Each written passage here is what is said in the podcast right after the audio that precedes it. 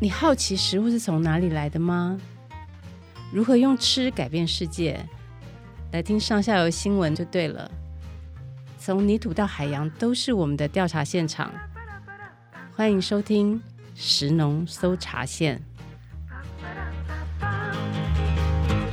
Hello，听众朋友们，大家好，欢迎您再次收听食农搜查线。我是节目主持人杨雨云。跟我在录音间的来宾呢，是农业试验所农业化学组的研究员江志峰老师。老师你好，好啊，杨主编你好。呃，今天邀请老师来节目呢，是要跟您请教跟土壤有关的问题哦。我想听众朋友这一年多来，从上下游新闻的报道中，经常可以听到一个名词，叫做不利耕作。台湾沿海地区有很多农地被判定为不利耕作。那政府呢，打算将他们通通都铺上光电板，好像你一旦被判定了不利耕作呢，就等于是帮这块农地判了死刑哦。那到底什么是不利耕作？农地盐化跟劣化之后，就真的无药可救了吗？我想这些题目呢，很多农民朋友都很关心哦。那今天的来宾江老师呢，他对这个题目就有很多经验跟心得可以跟大家分享。不过在进入老师的专业之前呢，是不是先请你跟听众朋友分享一下你自己的背景？好像老师你也是农家子弟，对不对？嗯、是的，呃，我因为从小就自己没有耕作田，不过看着一些长辈在田里头工作，实在是很辛苦。嗯、那当然，有时候小时候放学的时候也会跟着。到农田去帮忙，可能帮不上很多忙了。嗯、小时候的力气太小了吧？不过晒谷之类的啦，嗯、还是会偶尔会帮忙阿公啊、叔公啊那些帮忙做的。OK，所以家里主要是种稻米的，主要是种稻。OK，那是这样子的背景，那让老师后来长大之后想要去念土壤系吗？嗯，老实讲，小时候呃，对土壤这一块是真的很陌生，嗯、只知道说放学后去逛逛蟋蟀呀，哈，蟋蟀，或者是说呃，在秋冬的时候啊，去烤烤番薯啦、控油啊，农地比较是你的游乐场。对对对，那接触到土壤这一块是慢慢长大以后，在求学的过程当中，刚好有这个机缘去碰到土壤这一块，嗯。然后回想到就小时候的一些情事，就会想，就是到底种稻的土壤是长成什么样子的？嗯，嗯 会引起这样的一个好奇心。所以，所以老师，你从大学念土壤系一直到现在哦，一直都跟土壤为伍哦。嗯，我觉得应该是大学的养分给你很好的基础，对不对？嗯，应该是可以这样说。那像你的恩师啊，你的指导教授王明国老师，他是怎么样开启你的视野，或者说怎么样培养你对土壤的热情？呃，王老师说起来是我非常敬佩的一个老师啊，嗯、因为呃，刚大学毕业以后，那时候虽然是在中心的土壤系，那时候不是叫土壤环境科学系，嗯，那时候叫土壤系。那坦白来讲，学土壤的算是很冷门的一个、一个，你说相对一个组啊，相对昆虫、植物比较植物植物营养啊，嗯、或者相对是比较冷门的，嗯、因为。呃，说实在，现在农民也没很重视这一块，嗯、没错。认为说土壤它只是一个介质，是栽培作物的一个、嗯、一个小小的介质而已。我不用土壤，我用其他的泥土的栽培的方式，我还可以种出来。可是那种感觉，呃。在我们来讲，就觉得不太一样。嗯、所以后来你又跟着这个郭宏玉老师，哈，这台湾两个土壤大师都被您跟到了。嗯、你跟着郭老师全台湾走透透做调查，那时候的学习重点又是什么呢？跟郭组长，以前我们的组长哈，嗯、就前一任组长，他其实在我硕士班毕业的时候，就到王老师那边，刚好有一次碰到他，他就跟王老师讲说。就指明我毕业以后到他那边去帮他的忙啊，其实当他的研究助理。对对，当他研究助理，那就毕业以后就顺其然的就到他那边去了当研究助理。刚好那时候郭老师在做全国性的一个土壤调查，对，已经第一次的土壤调查尾声，嗯，然后当然第一次的调查有一些不足资料的地方。他希望说能够发起一个密度比较精细的土壤调查的资料。嗯，那那时候我刚好在一个机缘上被他找去做苦工。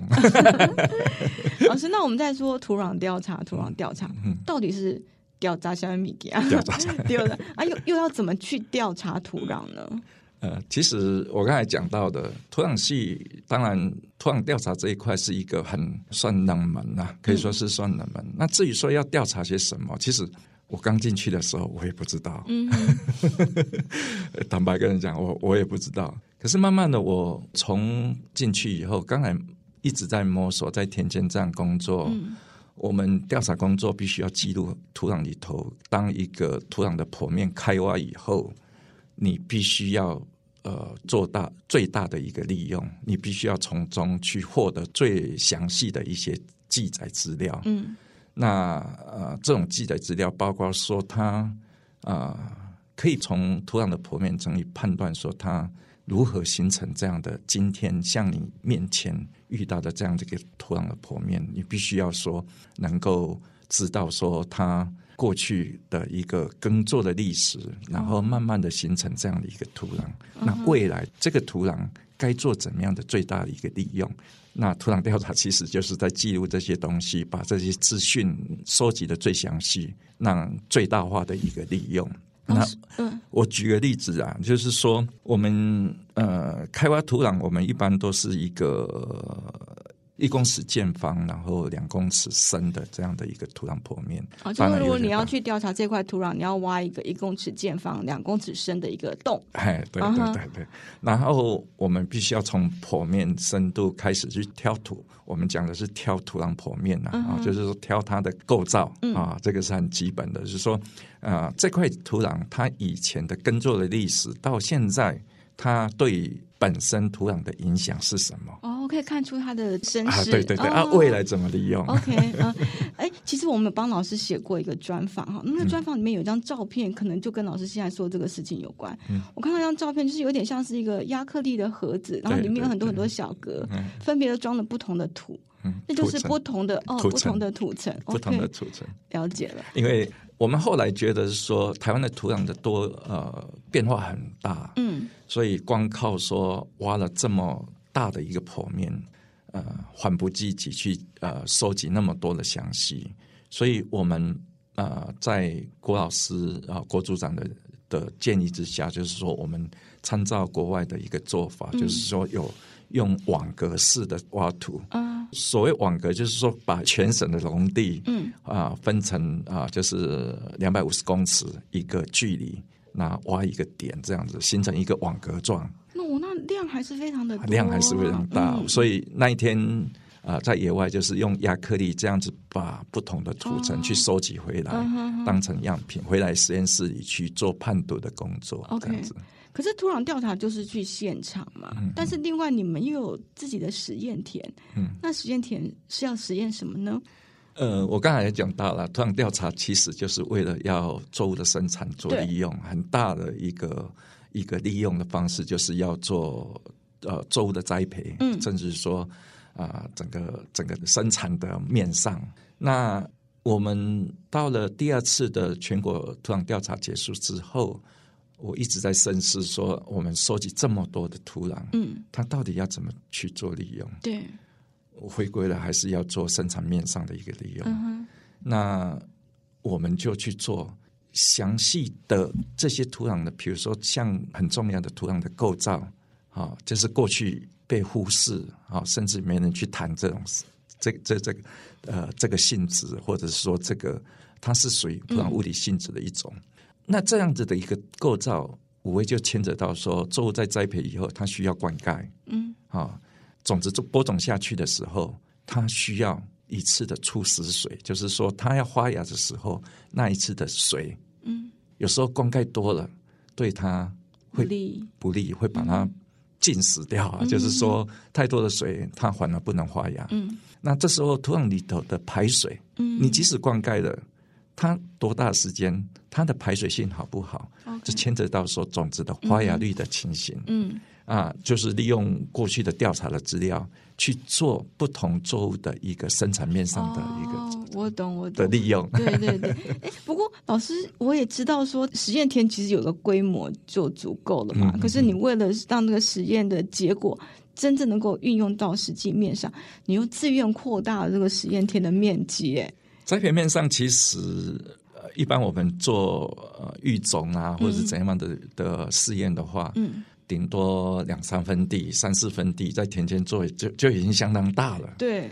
可是对于栽培面上的话，呃，因为我们做土壤调查过，知道说一块田它其实是分布很不均匀的。哦，对，它的均匀度不是像我们想象那么、哦、那么均匀。嗯，当然你两三分地也许还好，也许还好。嗯、可是你一旦想要推广给农民的时候，嗯、农民会认为说：“哎，你讲的都是不准啊啊！为什么？你都是在一个小面积去做的，嗯嗯嗯，你没有办法说扩展到说目前。”呃，比方说，我有五公顷，到底能不能？对呀，对呀，能不能适用这样的一个问题？嗯、所以我们要求的比较说试验比较一个精准性。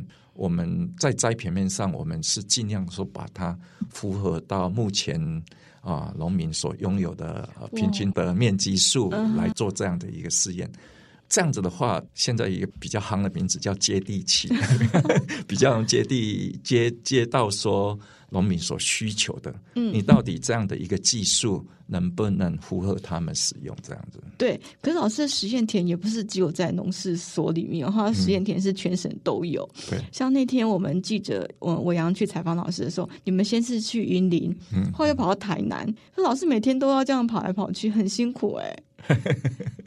其实我之所以着迷在土壤这一篇呢，哈，其实也是说过去的土壤土壤调查是南北奔波啊，哈，所以东东部那边，我一个月曾经这样的绕全岛绕了绕了两三次，一个月绕两三次，哇，真的太辛苦了。所以发现到说，台湾其实风景是很漂亮的一个地方，它受到说。呃，四季的分明啊，当然你季节会影响到作物的生长嘛。嗯、那我刚才讲面积大还不够，你必须要符合说南北不一样的气候条件，哦，还有作物的对作物种植同样的作物。嗯、我曾经在一百年的时候就做这样的一件事情，很疯狂啊，就是说去做。啊，水稻的肥效试验，嗯、全省从南到北这样找了十六个试验田，嗯、那每一个试验田我种五个水稻品种，五个氮肥的等级做交叉的这样子的一个实验，那就是二十五乘以十六，然后两个重复，所以是五个五十、哦、个小区，每呃十六个田同样的做这样的一个一件事情，嗯嗯、那就是说。呃，看能不能是从气候面上，或者是说从呃肥料的到底肥料要投入多少呃给它，嗯、它才能够达到一个真正的最大的一个产量这样子。嗯，嗯那那时候讲起来真的很疯狂，南部已经在收收割了，收割了，那、嗯。北部的还在种，还还在种。嗯，嗯 我一天要忙的那边插秧，然后要拦下去收割。天哪，真的难以想象的辛苦。我现在老了，可能没办法做那件事情了。好，老师，我们要回到我们今天最想要跟老师请教的问题哦，就是现在台湾有八十万公顷的农地，到底有多少酸化，多少盐化？嗯，这个情况严重性可以跟我们分析一下。嗯。是很严重。其实我们过去在农事所的调查里头，酸化面积占八十万公顷就已经有十九万公顷，嗯，几乎有三分之一是在酸化的一个阶段。八十公顷，它四分之一，对，然后四分之一。那实际如果说扣除掉一些没有在耕作的，哦、那可能就实际耕作的是差不多六十万公顷，嗯、那差不多是在三三分之一的量。嗯、那盐化的部分的话，差不多是在七万公顷的这样的规模。所以酸化跟盐化这样的问题，差不多占整个耕地面积二十六万公顷的这样子的一个农田面积。那到底为什么他们会盐化跟酸化呢？呃，有时候这个也是过去农民很漠视土壤的这样的。其实他们认为说，你作物种不好就施肥，说施肥，嗯，然后往往就是过重的施肥，嗯。重施肥料，有一些肥料它是一种生理酸性肥料，你施了过多，土壤就慢慢的变酸。它就慢慢的过变酸。哦、它不是一下子，不是一季让你看得到的。嗯，可是它慢慢的累积，累积的酸性的物质在那边。嗯，你的本来可以种的好的作物，就因为你慢慢的酸化，嗯，哪一天又就，就不能种，就不能种。OK，那盐化又是怎么造成的？盐化其实，呃，我们是一个海岛嘛。那我们的很多的农田都还是在沿海地区，嗯，好、嗯，那些沿海的冲积平原那边，或者是海埔新生地，对，海埔新生地，嗯、加上这几年也有地层下陷的问题，嗯、海水又慢慢的往内陆入入侵这样的一个情形，嗯，嗯。那慢慢的盐化的情形就越来越严重了。OK，所以我们目前估计。现在应该不止只有二十六万公顷的盐酸化的土壤，可能盐化的土地那边的话，可能会增加还要更多，嗯，还要更多。唉，不过老师你说没关系，对不对？这些土地啊，虽然盐化酸化，可是不用去盖太阳能板，你有帮他们返老回春的方法哈，简直是土壤的神医哦。我们我们举例来跟听众朋友说明好了，比方说像老师，你有在苗栗通霄那边的胡麻田那边发现说他们土壤酸化，嗯，那你下了什么样的药方？嗯，呃，其实也没什么很重要的药方啊。嗯、我们的理念就是说，你酸嘛，我就施一些啊碱性的物质，比如、哦、比如说像综合过来，把它综合过来。嗯、可是。呃，土壤这个东西，它不是说让你下一点点的碱性的资材，它就能够恢复它的那个适合的种植的酸碱度。哦，不是，还不是，因为它的缓冲的能力很大，颗粒很小。嗯，好，学过化学可能知道，就是说，啊、呃，你你在一个酸性，本来它就是一个酸性物质，可是你要综合的起下，你必须要用一个强碱性的东西，可是它的量也要够。哦，过去农民不是说不知道，嗯，酸碱要装，酸酸碱要装，可是他们不知道下的量到底要多少。哦、OK，好，就是所以这个也是我刚才讲到说，农民有时候嗯，对土壤这一块还是啊、呃，往往不是认识的很清楚。嗯，呃，你下多了也不好。下少了没有作用，没有作用。所以，而且在那个之前，我还要先知道我土壤已经酸化了。对对对对。那呃，以前的调查资料，以前的土壤调查，让我们知道说，北部大部分都是一个啊、呃、酸化的土壤，尤其苗栗地区、嗯、桃竹啊、哦、这几个农田区，大部分都是一个酸化的土壤。所以这几年来，我重点就摆在苗栗的地区，嗯、因为。桃竹那边还是很多已经工业化了，坦白讲已经工业化了。那苗栗苗栗还还是比较多，嗯、而且它的生产面上还是很多样性。嗯，所以我请全力在解决这个问题啊、到处跟他们讲说，以前你们的观念是哪里是不对的。Okay, 嗯，然后你如果不相信，我做给你看。哦、我先做给你看，你先做着。哎，我做给你看。嗯、那很庆幸的、啊，有一些农民就。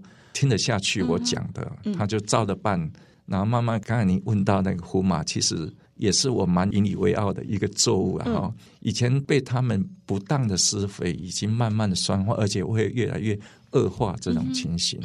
那经过我这样的一个改良，他们原先胡麻已经做到有连坐障碍这个问题，嗯、就是说你不能连续种的这个问题。要换一个别的东西，换换轮作，或者是说换地种。哦这样问题，哦、可是这种方式对农民有点困扰，因为农地你必须还是去找，嗯，那换别种作物的话，可能他不熟悉，对，好、哦，所以他还是喜欢说种他原来啊、呃、习惯在种的一个作物，嗯，那胡马经过我们这样的一个改良之后，它的呃连作障碍也没有了，哦，是可以本来要不用换地区，不用换地了，而且我一个农民他。甚至于同一块田种了五季，五季都还没有死。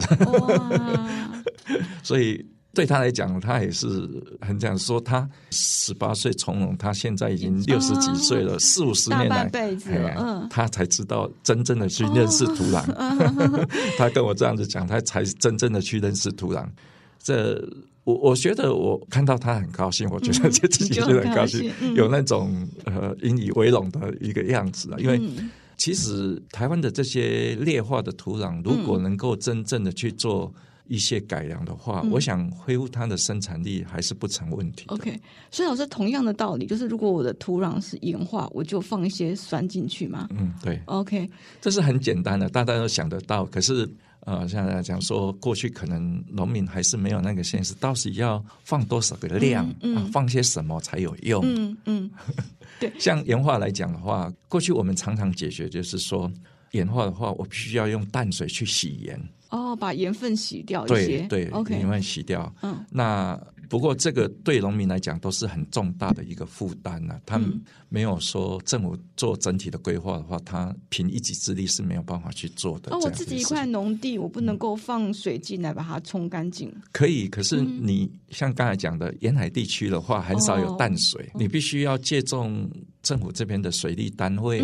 把一些淡水引到那边去洗盐，嗯，这样才有办法去做整体的规划，这是最有效的。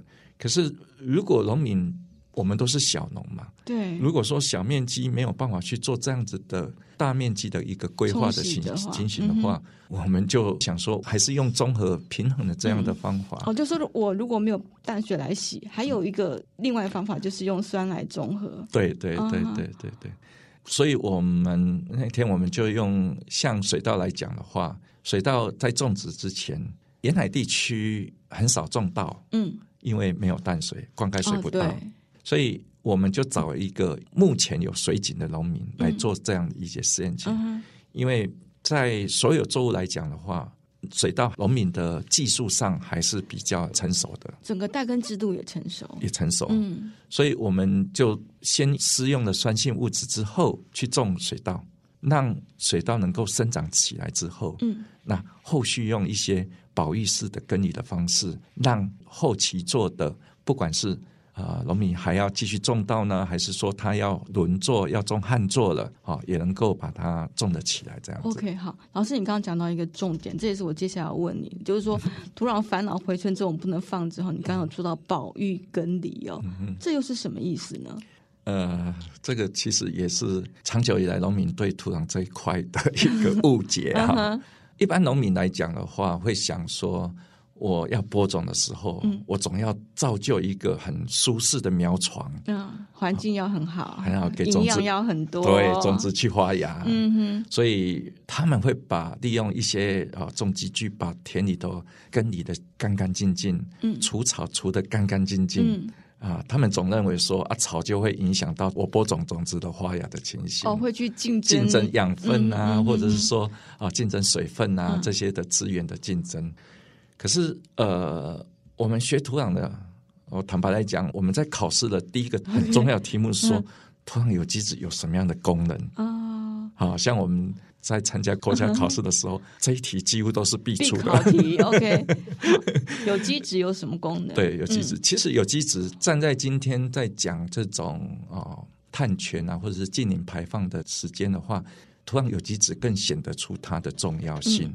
因为土壤有机质里头，它还有一些作物需要的呃营养分还在里头，还有它有一些呃物理化学上的一个功能，比如说刚才讲的土壤的构造，它能够造就建构出一个很稳定的一个土壤的构造啊，在那边，它土壤有机质是土壤构造的一个相当重要的一个组成分。嗯嗯，那土壤构造这个东西，其实我常常在讲说，它是一个呃，就像蚯蚓的。大便一样，它其实是一个很丰富的生态箱。它包括有很多啊，你像像上一期做你施肥完之后，就没有用完的养分，它还是会保存在那边。嗯，那水分，你灌溉的水分，它还是会保水，有保水的功能在那边。嗯，好，所以土壤有机质可以建构出这样的一个呃稳定的土壤的构造。那面上，那当然刚才讲到，它又可以提供一些土壤的养分给作物去吸收，嗯，所以它可以说是达到生态服务呃功能这样的一个，包括有支持啊，包括调节，调节的话，今天来讲的话更重要了，对，可以调节说呃你的呃二氧化碳的排放、温室气体的排放，嗯，可以增加碳汇在土壤有机质里头。好，这其实呃那保育跟你无非就是要做。怎么去增加土壤的有机质？OK，啊，所以老师，你曾经说台湾土壤太干净，好像太干净就会导致有机质变少，对不对？对，没有错，uh huh. 没有错。根据国外的研究啊，其实你每次农民要跟你造就，要翻土，啊，要翻土，一次，他就是。会损失十到三十 percent 的土壤有机质掉。哦，这么多，对，OK，哦，所以为了造就一个很舒适的苗床给作物，反而你去做一些不利于土壤的。哦，我想大家应该都不知道哦，很多农民对，就像老师你刚刚说，我准备要种新的东西，我一定是先整地翻土，重新来过。对对，其实反而不要这样做，反而反而你。呃，减少它的干扰的次数，嗯、或者是说减少干干扰的强度，嗯，好，反而对作物的发芽会比较好。OK，好的。那除了减少翻土的这个次数之外，老师你有说这个农地不可以怎么说？不可以偏食，我们要轮作，对不对？老师，你还有帮那个农地定做定制的这个轮作菜单，这个部分可不可以说一下？我我是。不不希望说台湾的环境不希望只有说轮作，轮作是其实是国外说啊，我可能他们每年可能一作而已，可能种一次而已，因为气候的关系，他可能种一座而已。尤其是高纬度的国家来讲的话，他们可能温带国家，嗯，可能气候的关系，可能要要有越冬或者怎么样的情形。可能日本来讲的话，他们可能就是一年一作的这样的一个情形。那台湾。可以说是四季如春呐，哈、嗯，就是说，呃，我们那个务农的时间很长，对，嗯、所以，呃，我们一年可以达到三座。嗯，过去来讲，就本来就有三座的一个一个种植的制度。那后来是因为说，呃，渐渐的，呃，老化以后，人民那个农民自身年年龄都已经大了，嗯，那没有没有下一代的人来接棒，所以。他们变成说，以前种三座的那种体力啦、精力都已经丧失了，uh. 所以我们就引进了一些国外的一些比较能够支持这样一比较连接连接种植不连续种植的这样子的作物制度，嗯，来呃的一些机器把它引进来，来建立台湾一年三座的这样子的一个制。呃，种植的制度，比方是说，嗯，冬季的时候，里作就种个红豆啊，对，都可以种，种个花生这样的意思，都可以种。Uh.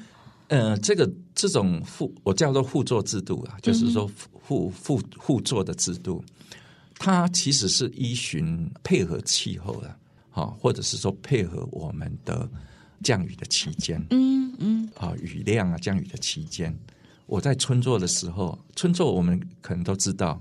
台湾在春作的时候，如果春雨没来，梅雨如果来的更晚，那时候南部的干旱 都非常干旱，对，就可能又要停灌了，停灌，然后就是休耕，嗯。啊，这样的一个措施，嗯。可是你可以，我我们我们那时候就是在建议农民说，你这时候你可以用呃春作啊旱作的情形，比如说你可以春作玉米，这样子旱作的情形去讲，哦，就是你。春天本来要种稻，可是如果季节不对，对呃，就是说如果天候不对，水不足，对呀、啊，我们就这个时候来做旱作嘛。OK，种旱作，因为呃，我们的杂粮还是很需要的，我们的杂粮还是百分之九十以上还是从国外去进口，自给率非常的低，自给非常低，嗯、所以能够恢复到说配合气候、配合这种雨量的资源啊、哦，来来种旱作的话，我想。呃，经过我这几年来的在实地现地里去实施的话，嗯，效果都还不错，产量也可以达到一般的水准这样子。嗯、然后，嗯、然后我我接下去讲这个制度是一年的，是 一年三做的。对。然后接下去我们梅雨期，嗯，梅雨期是在五月的时候，嗯，会来的时候，接下去台风期，台风又来了。这时候我们、嗯、水太多，可能要水太多，我们可能就种水稻嘛。OK。啊，水稻就不怕你进水进水啊，啊，就是不怕你进水。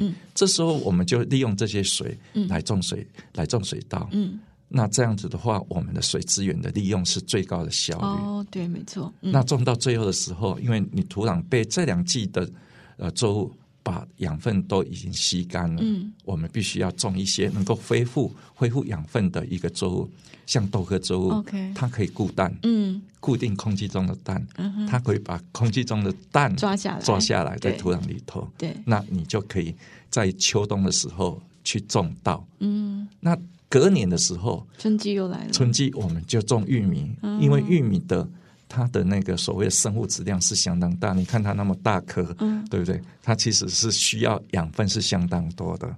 那把抓下来氮肥提供给玉米去吸收，嗯，达到一个很环境友善的一个这样理想的一个 循环，对对对。而且老师，您就是不管是这个轮作菜单，或者是说呃，帮那些不利耕作的土壤返老回春哦，其实农民的产量都增加很多。像刚刚那个。胡麻好像产量增加了百分之二十，对。那我听说还有西瓜增加了五成的这个产量，对对对。所以农民一定都很感谢你，对不对？呃，感谢到不太，我我我是觉得说，应该我们这些试验研究人员要去做的啦。嗯，其实把至少说把过去农民对土壤这一块认识不是那么深的，嗯，把它教教回去给他们这样子。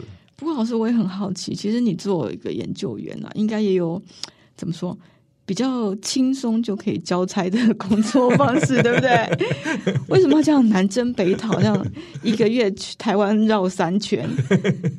而且我听说你还有一个 KPI，就是退休之前要改良土壤超过两百公顷。啊，那个是我们前组长郭组长给我的任务了。他就是说，他也其实他在做土壤调查的时候。也发觉到说，台湾的这种退化、酸化的情形是很严重的。嗯嗯、那因为当时他只忙着在做调查的工作，哦、没有办法说后续你怎么去改、就是、改改基础知识要先收集到。对对对对。嗯、那他退休以后就交给我说：“你至少每年要改良两百公顷的。” OK，哦，每年啊。哦，我刚还以为是说退休前达到两百条，不是，是每年哦，真的太敬佩。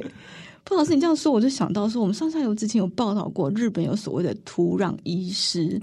其实你的工作就是就是土壤医生嘛，对不对？你就是在帮农民诊断土壤的问题，然后帮他们解决，嗯，对吧？嗯哼，提供给他们比较好的一个、嗯、一个管理的方式啊，嗯、就是说过去的管理方式或许是。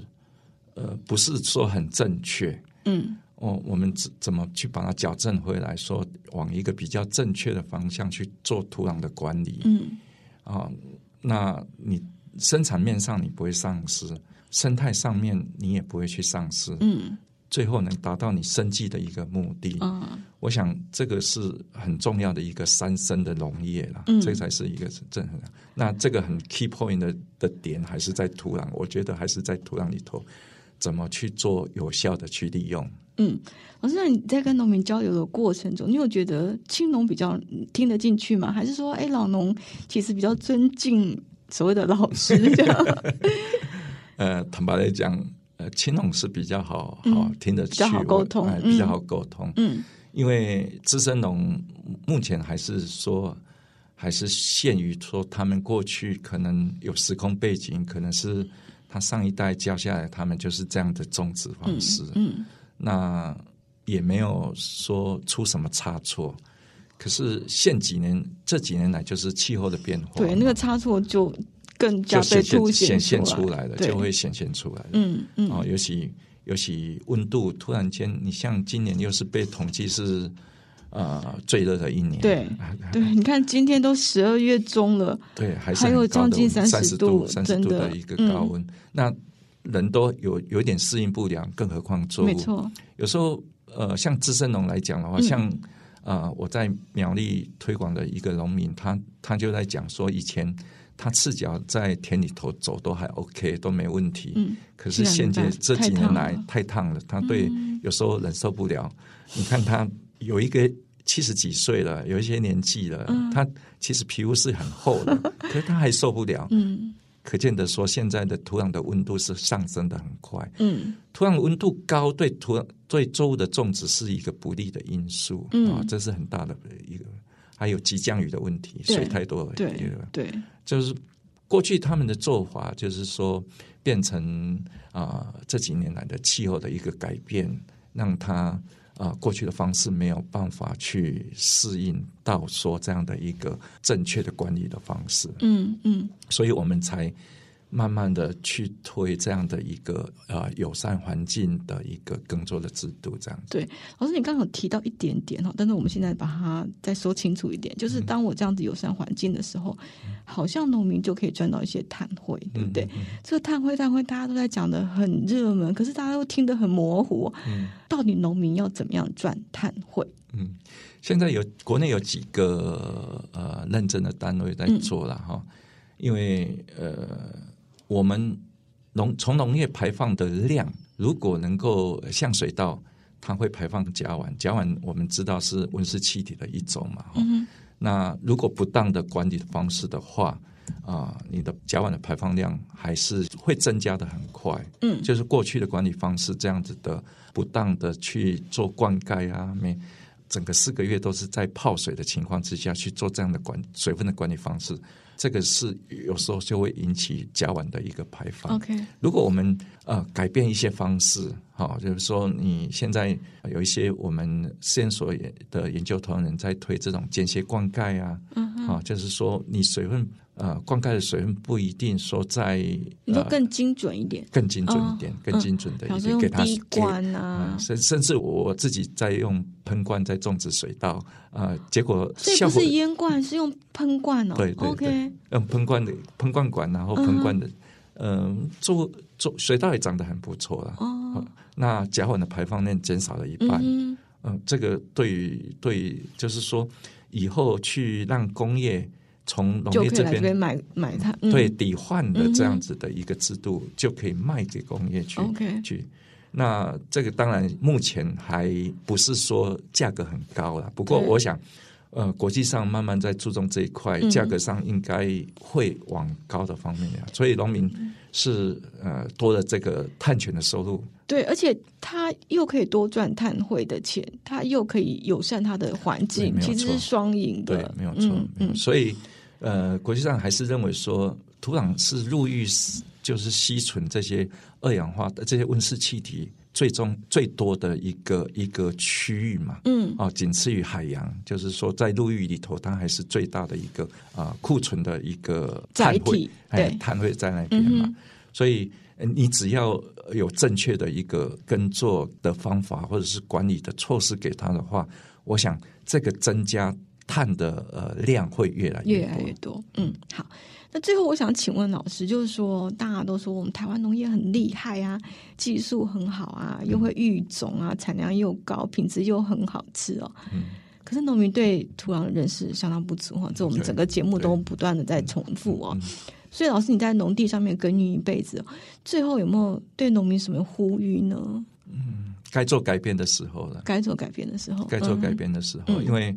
你如果不改变的话，你随着气候这样子的呃极端的改变的时候，你往往会来不及，会来不及。嗯，你现在如果说你提前的去改变，嗯哼，让它往一个比较正确的方向重新开始的话，我想呃农业才会有再重新起步的时候。嗯。